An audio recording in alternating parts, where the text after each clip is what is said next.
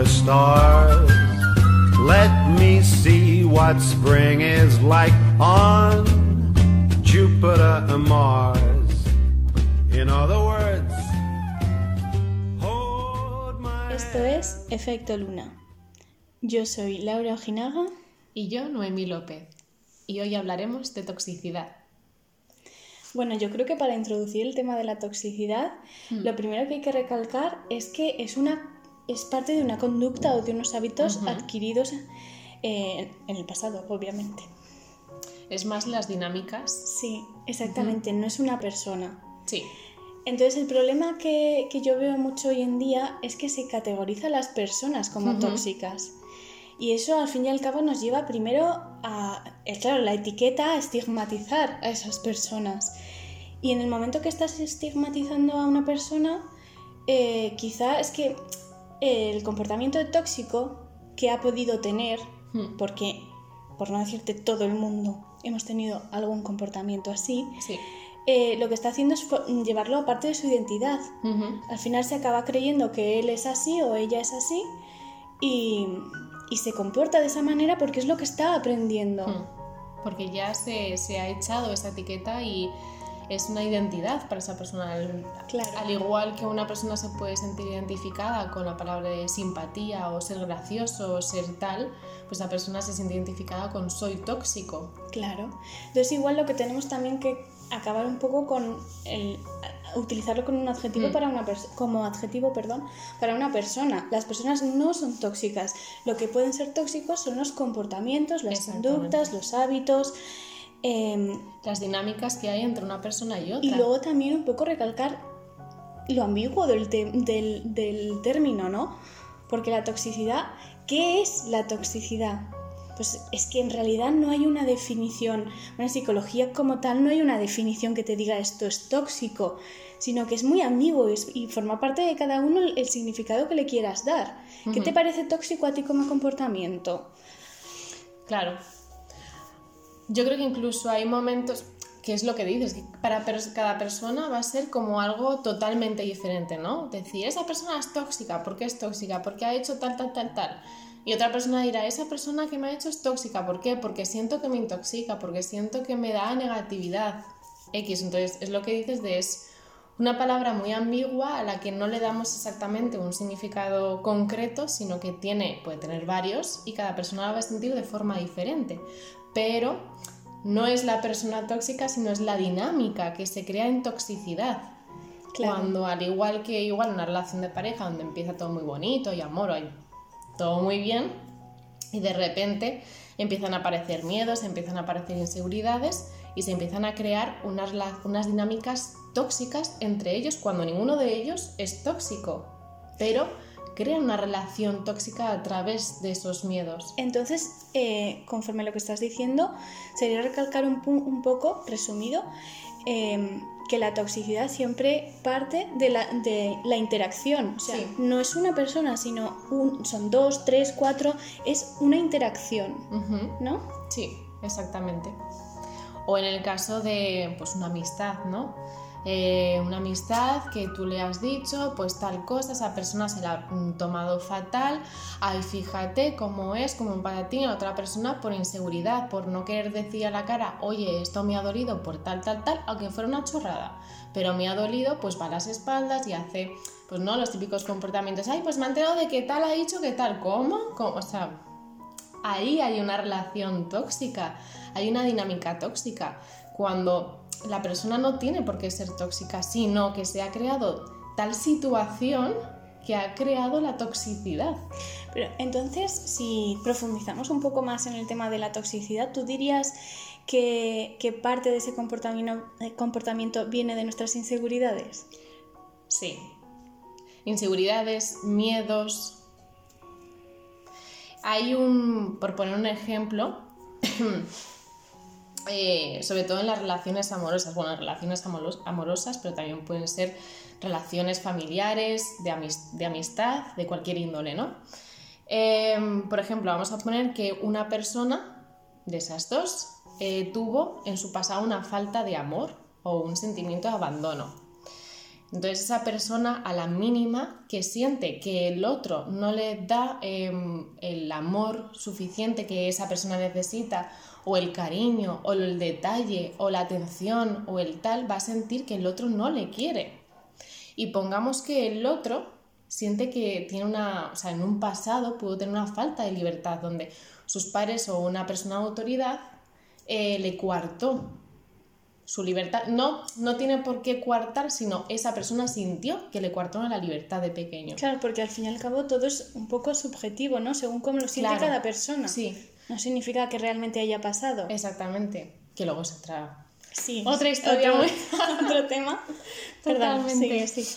Pero en el, claro, en el momento en el que la persona con falta de amor siente que no le está proporcionando el amor que esa persona necesita, va a insistir para decirle, oye, ¿qué te pasa? ¿Y qué esto? Te siento frío, te siento distante, es que no me das cariño, no me das amor, la, la, la. Y la otra persona que tuvo una falta de libertad va a sentir, eh, me estás agobiando, me estás pidiendo cosas que, que tienen que salir. Entonces, lo que va a hacer va a ser huir, porque va a sentir que le cuarta libertad, que le quita vida, que le, que le está como imponiendo mm, cosas que tiene que hacer sí o sí.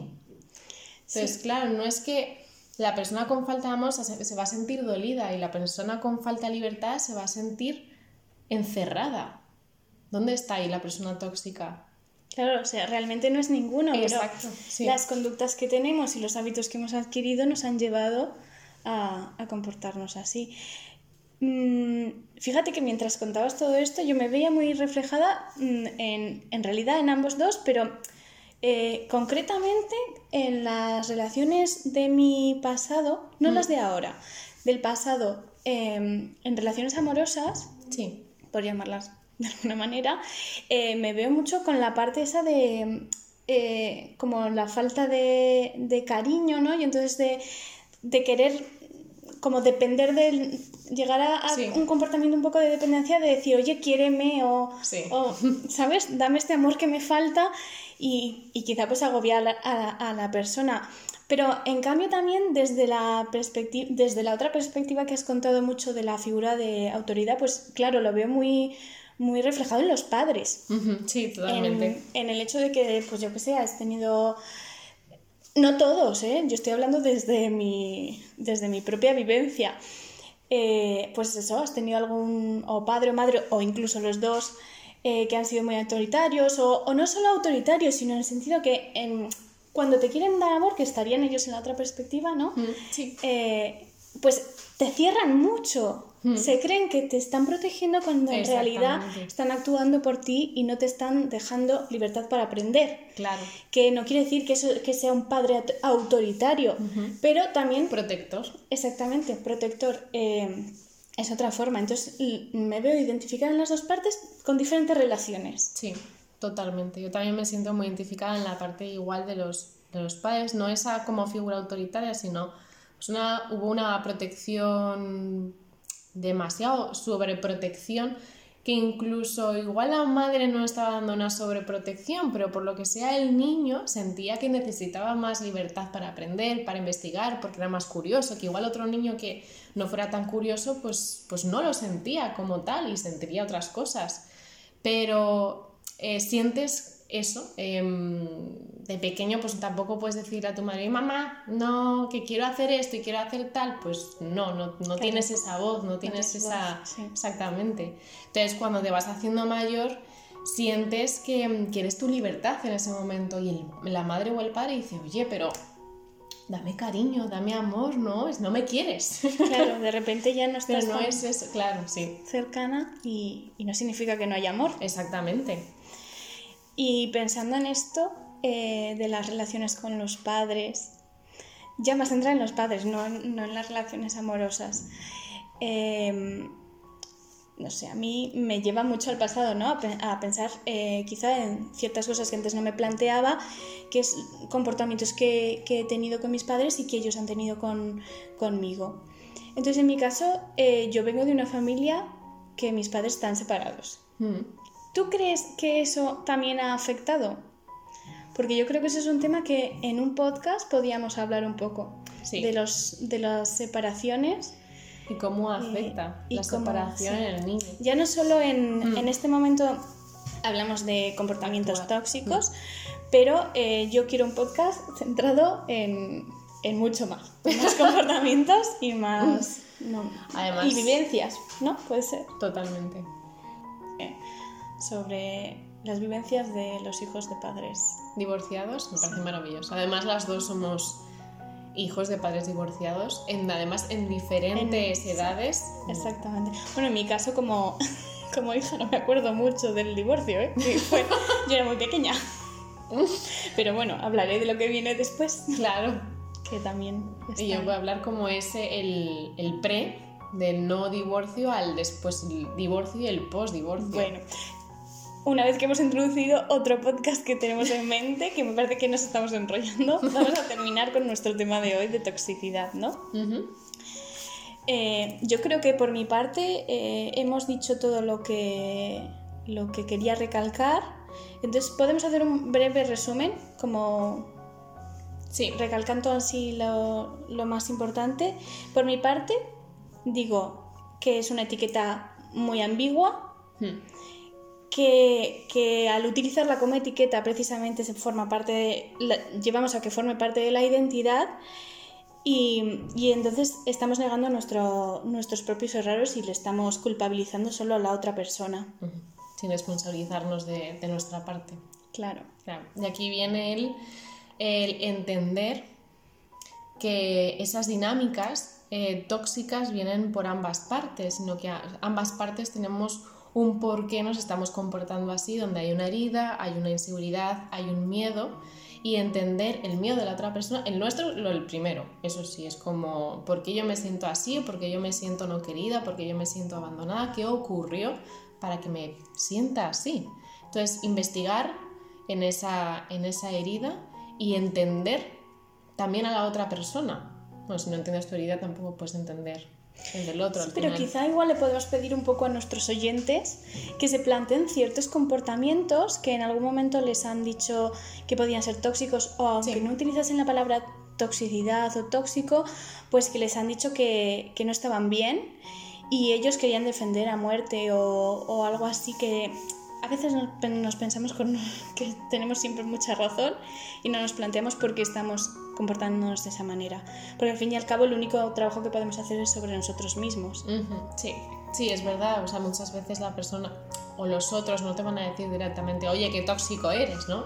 No te lo van a decir. Pero sí te van a decir lo que decías, ¿no? Este comportamiento, pues no, si lo hicieras con tal, pues a mí me dolería, pues lo hice. Sí, hay que pensar, reflexionar. Entonces pedirle a los oyentes que reflexionen sobre sus comportamientos tóxicos y que si quieren nos, nos lo comenten y Mm. podemos Hablar de hablar un ello, rato sí. de, de ello. Yo creo que por hoy cerramos nuestro tema, nuestro primer podcast del año y de la segunda temporada. Gracias por estar con nosotros aquí. Gracias por siempre apoyarnos, por haber esperado tanto tiempo para esta nueva temporada 2021 y Nada, y que viváis con mucha intensidad esta luna.